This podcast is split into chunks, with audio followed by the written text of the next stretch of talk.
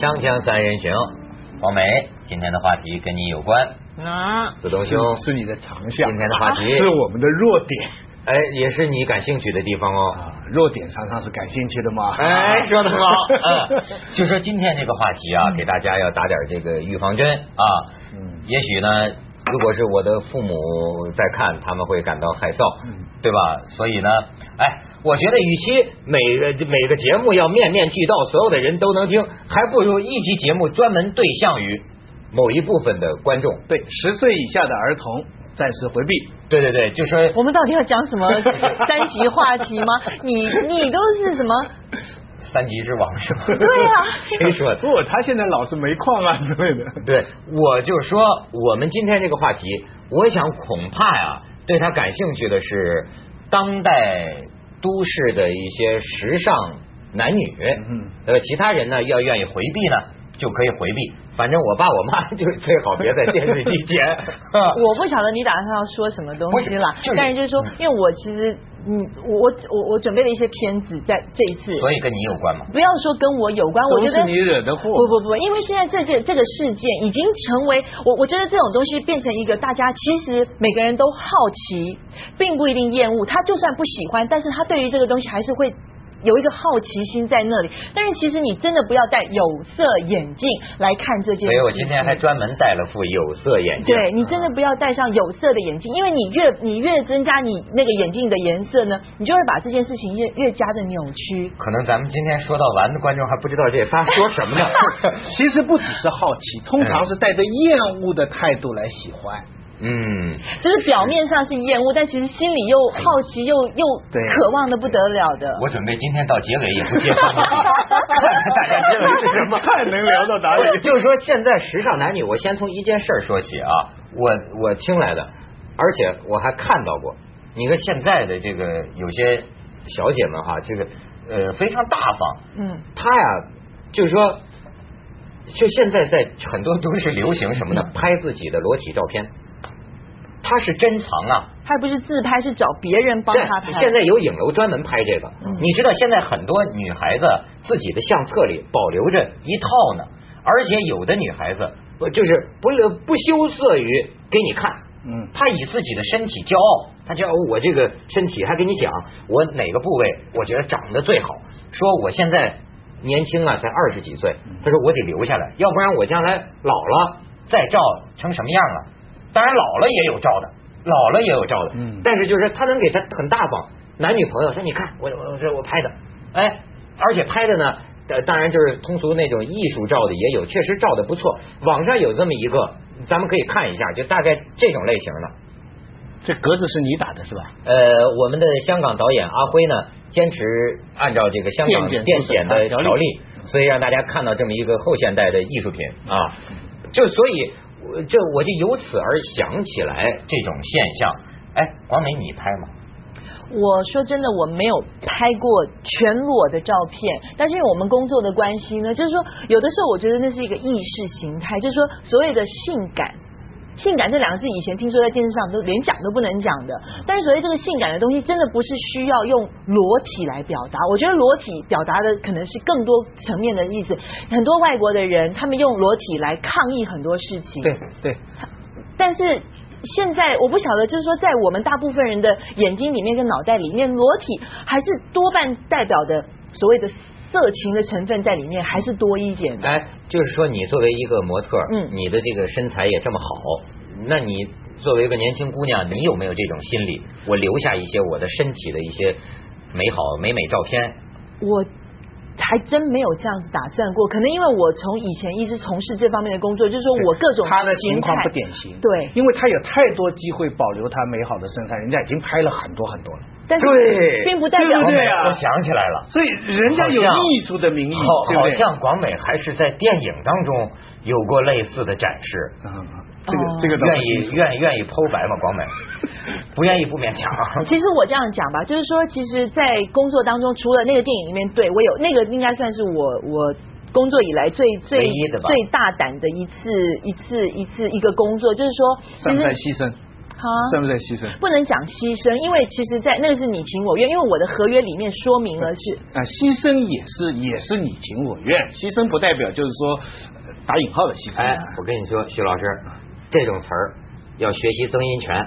我那天看见访问曾荫权，嗯，曾荫权说的这个话，我以后觉得说的非常好。就比如说，有个主持人问他说：“你担当这份职责啊，嗯呃，你觉得是不是一种牺牲啊？”哎，曾荫权说：“不要讲牺牲这个字眼，这是一份荣光，是有一份工作。”嚯，哎，要这么哦，讲那。讲讲你那份荣光。荣光我也不敢这么讲，反正就是我的工作之一，而且真的是经过在很长的一段时间的协调之后，决定 OK，呃，好吧，那本来那些工作都是有替身帮我做的，然后到最后就是导演跟演员一起来说服我说，我觉得你应该自己做，因为那个东西诠释出来的，到时候替身做的所有的动作都是代表你。嗯但是我们觉得他的动作太 aggressive，太太太太好像天域那个都是替身是吧？很多很多，哎其实这很多那种身体演员都都是替身来的。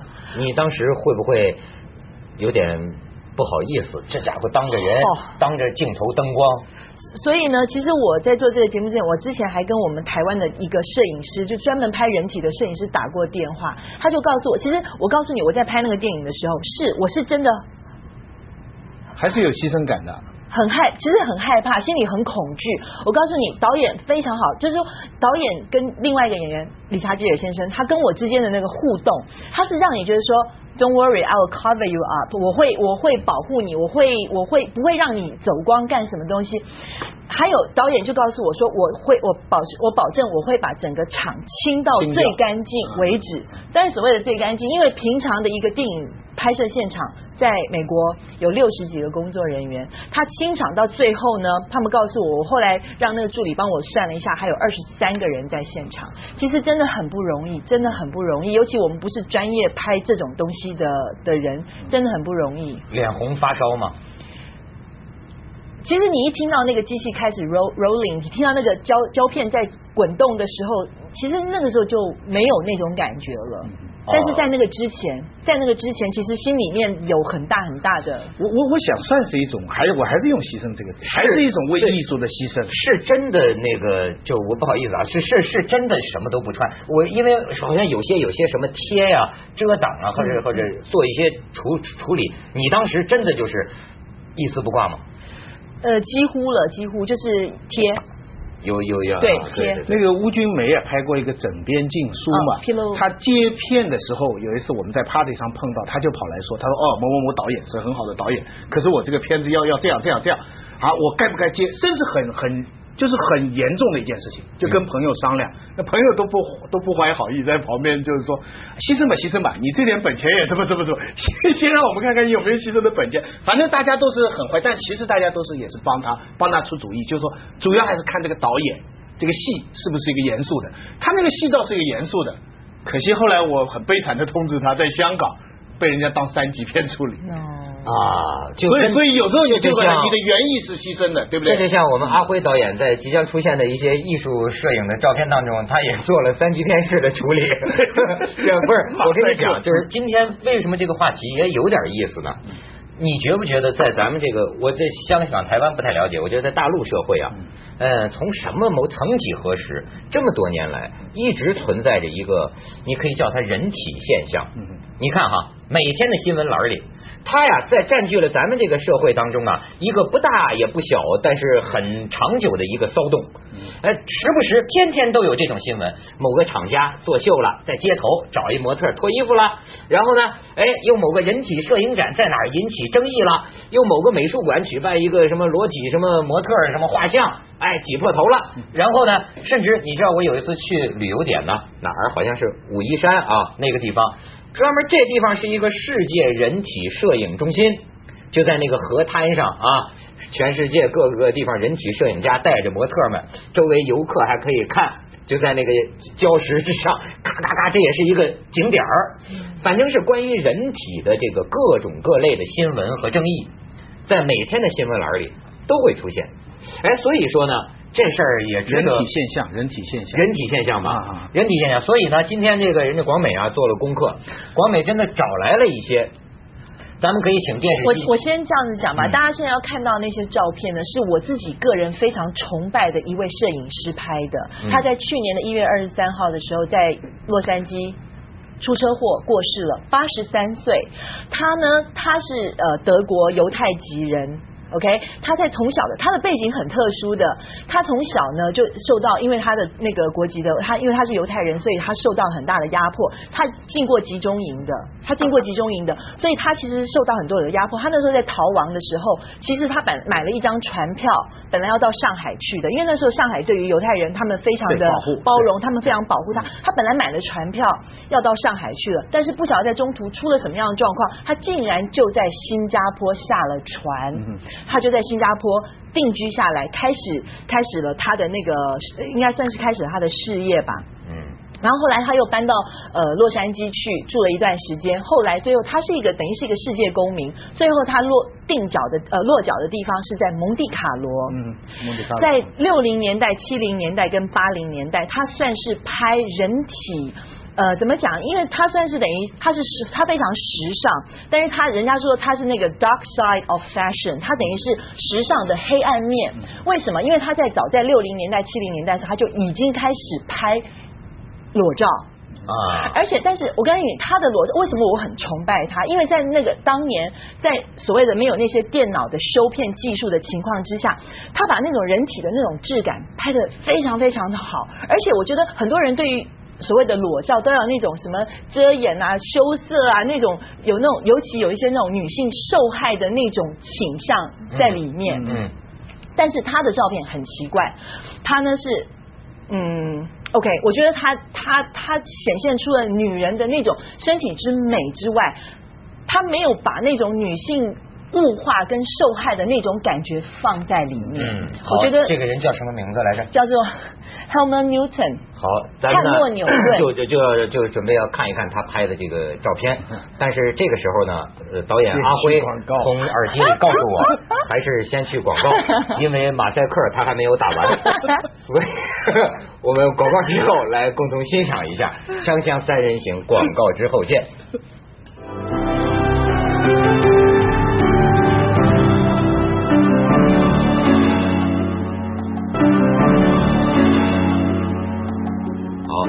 阿辉导演非常谨慎，现在还在说是不是就别给大家看了。虽然马赛克已经打完了，但是我们看一下，算了算了我们还是放吧啊阿辉导演还是给我们看一下吧，马赛克也打得很严实了。哎，就是广美说的那位摄影家的照片。对 h a m m Newton，他很他很他很喜欢呢，在他自己的家里面取景，这有可能是他们家客厅的一角。咱们再看下一张。嗯啊，这个女生她是那个史席维斯史特龙的前妻，啊，史史泰龙的史泰龙的前妻。她呢非常著名的一件事情就是她把她自己的裸照寄给史泰龙之后，然后把他电话也寄给他，后来他们就结婚了。嗯身材真的非常好。哎，这张是什么东西？小人国不记得了。那这个是英国的一个小说，这是一种就就人体照片的一种意识呃一种，一种意识一种一种意识，哎，他表达一种一种意识。啊，大家应该认得他是谁吧瓦萨？No，Gianni Versace。瓦萨奇啊，对，已故的凡赛斯先生，已故的凡赛斯名设计师凡赛斯先生，在他蒙蒂卡罗的家里面，让他拍摄的一幅全裸的照片。所以就是说，其实这我相信他跟就是说凡赛斯跟摄影师之间一定要有很观念的要有很好的互动。跟瓦萨奇，咱们咱们大陆地区翻译叫什么？凡赛斯凡赛范范思哲吧，范思哲范思哲姓范，老范的照片。老范的照片。OK，大家可以看到，呃，他用镜子的反射，后面的那个人就是他自己，他常常把他自己入入相。我喜欢这个，嗯左边的那双腿呢，估计应该是他自己老婆的那双腿。是吗？对，而且他很喜欢用镜子的反射。对对对，所以注意到了吗？其实广美拿来了几十张，我选了几张，那些就是阿辉导演实在不准出。咱们看这个，这些照片都是在八零年代、七零年代末、八零年代初你你的时候。看到这个像有一种风啊，一种动一种动势啊，你觉得色情吗？不色情。这个这个模特摆出来的这个姿势和这个摄影师的这种姿势之间，它形成一种很有意思的感觉，难以言传哈哎，难以很有。张力的一张照片。对对对，但你可以哎啊，这个对不起，这张照片呢，应该把它再往右边这样子倒过来。其实它这个是另外一个摄影师了，这个是我自我我拿来另外一个呃呃范本吧，这是一个日本的摄影师。像这种我就会觉得很不舒服的一种裸体哎，这我也觉得可以接受。啊，你觉得可以接受啊？他这个捆绑成飞动之势啊，他是把它倒吊起来的，嗯但是我不晓得为什么他把它放成这个阿样子。辉导演认为他还是横着比较好。嗯，他就是有点这个受虐的这个。是像这种的话，我就自己我本身就很不喜欢这一类的这种裸照，我觉得就有一种受那种妇女受虐的那种意识在里面。这估计很多观众会觉得卖了半天关子，放了些什么呀？没什么了不起的嘛。不，这其实这个假定女性在拍这些照片的时候是受虐，这其实是男人的偏见。就像刚才我们执着的讲牺牲牺牲，其实这是男生的一个假定，觉得女人好像拍这些照的时候是一个牺牲。其实我相信拍的人可能他有快感，对不对？他向往这个东西。嗯嗯。现在很多人，我我我就碰到一个不朋友，不，我我我倒不觉得你所谓的快感，我不觉得拍摄，我觉得摄影师，你你不能说他有一个快感，我觉得他应该是说他可以表达他自己心里想法的一些所谓的快感。因为其实我之前还选了你说的是摄影师还是被拍的 model？被拍的 model 是个工作呀，呀，摄影师是在创作呀，就像你们作家嘛。不，那我们现在讲的是两回事，嗯一回事是这个摄影是在创作个作品，嗯这个 model 是一个专业的 model，对所以他不需要投入什么感情，对啊他只要配合他做一个艺术作品，这是一回事。但是我们刚才前面讲的是，有很多女的，她希望拍这样的人体照，啊她希望自己的身体也以某种意识的方式。艺术的方式来来展现啊那么这个展现的时候，是不是有快感？哦，对了，你觉得谁会有快感？就这个人本身，哦，被这个女被拍孩，被，拍摄我们三人行有的观众就发到我们三人行的邮箱里，有你说的这种，嗯。这个署名自称是某某什么女大学生，嗯。但是就是捆绑的，嗯。把自己层次就像日本电影那种，嗯嗯捆绑的，他嗯这么拍，确实是有这样的，那个那个网上有一个反那个回应很多的一个帖子是这样的：有人偷拍一个女孩子送一个男子走，走到那个外面门口，然后那个男的就上了汽车，女的就走回来穿着睡衣，然后女孩就发现了有人在偷拍她，再接下来这个照片，她就把衣服全张开。啊，对，他当然这个是一个极端的形式，对这个偷拍的人的一个抗议。嗯但是我确实有朋有认识的人跟我说过，他说他听说法国有这种天体浴场啊，嗯就这种。是他说他很希望去那个地方。那我说你觉得有什么好呢？他说我很想感受一下在众人面前不穿衣服的那种感觉。妓女的说的。其实我告诉你，你到了那些地方去，如果你自己还身上还有一丁点衣服的时候呢，你才会觉得你自己好怪、好怪、好不能够融入那个里面。对对，所以我我我是我这个我体会到，我也去过这样的地方，你会发现你也没什么感觉，很快就很快就没什么。但是你知道，我想讲的就这种想望，嗯就是很多人可能只是想想，当然。你知道有很多人已经上网自己这样拍了，嗯有很多人就刚才你讲的去照相馆拍一些自己的人体照。你说在这个拍的过程当中，是不是一个快感，还是说我们觉得是有牺牲感，为了钱？我觉得现在很多女孩啊，就是呃，她喜欢她自己的身体。人呐、你看，你看，像像像像我们男人，呃，就是很很难喜欢。你比如我很难喜欢上我的身体，但是呢，我觉得也有塑造的可能性。过去那就借我们看一下，啊，就我们看一下 他他他登过了，他网上已经出现过。没没裸照，哎，他他也登过，真的吗全裸都登过了。哦被人电脑做的吧？没有没有，爹亲娘亲不如毛主席亲。我出刚刚出生出生的时候，哦哦哦哦我那天成人的照片，他也非常露三露两点吧。你知道，这就是说他的自己的一种生活趣味。我确实见过，你包括是男的，现在在香港还有可能叫型男呢。我那天在火车上碰见一个你就会觉得他穿的衣服，戴着那个耳机啊，戴着剃的有意剃的光头，很帅的小伙子，你就觉得他平常是用这个雕塑家的这个这个这个这个细腻程度来锻炼他自己的身体。苛刻自己的身体。苛刻，我是我我甚至认为他锻炼到了他的手部肌肉、腕部肌肉，他哪缺一点他就这么练，他把自己弄得像个雕像一样，那身上真是多一丝肌肉不多，少一丝肌肉不少，穿的那个那那种短裤、短牛仔裤啊，就和谐之至，他就是。塑造自己嘛，我就是我的雕塑家。型男缩女啊这种叫缩女。那个江南人的说法，你刚才讲的那种啊，那叫凹造型。这就叫爱上自己的身体。所以现在很多女女孩子到影楼，她拍照片，嗯我我接触到的，我认为至少有一个原因，就是她实在太爱自己这个身体了，太好了。其实她比男的还喜欢她这个身体，而且奇闻还得共欣赏，还得还得跟大家分对享。在房间里一个人照的镜子不够，要拿到公众空间上面去。对，可惜广美不是这样的人。锵锵三人行，广告之后见。我们